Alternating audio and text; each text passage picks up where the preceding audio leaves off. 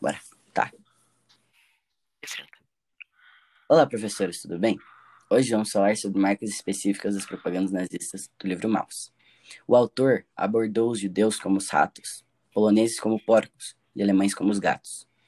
Com o objetivo da população acreditar que os outros povos eram inferiores, para fazer toda uma população ir contra o povo judeu, tiveram que focar em uma publicidade que desumanizava o outro.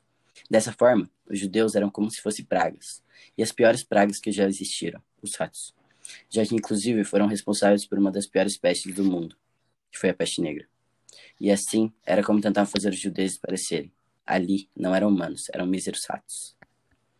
Um exemplo de propaganda nazista no livro é na página 56, em que os nazistas escrevem uma propaganda que fala: Precisa-se de, precisa de trabalhadores prisioneiros de guerra, porém substituir alemães convocados para a guerra. Casa e comida. A propaganda enganou os judeus para que eles trabalhassem para os alemães e depois serem levados para os campos de concentração para morrerem.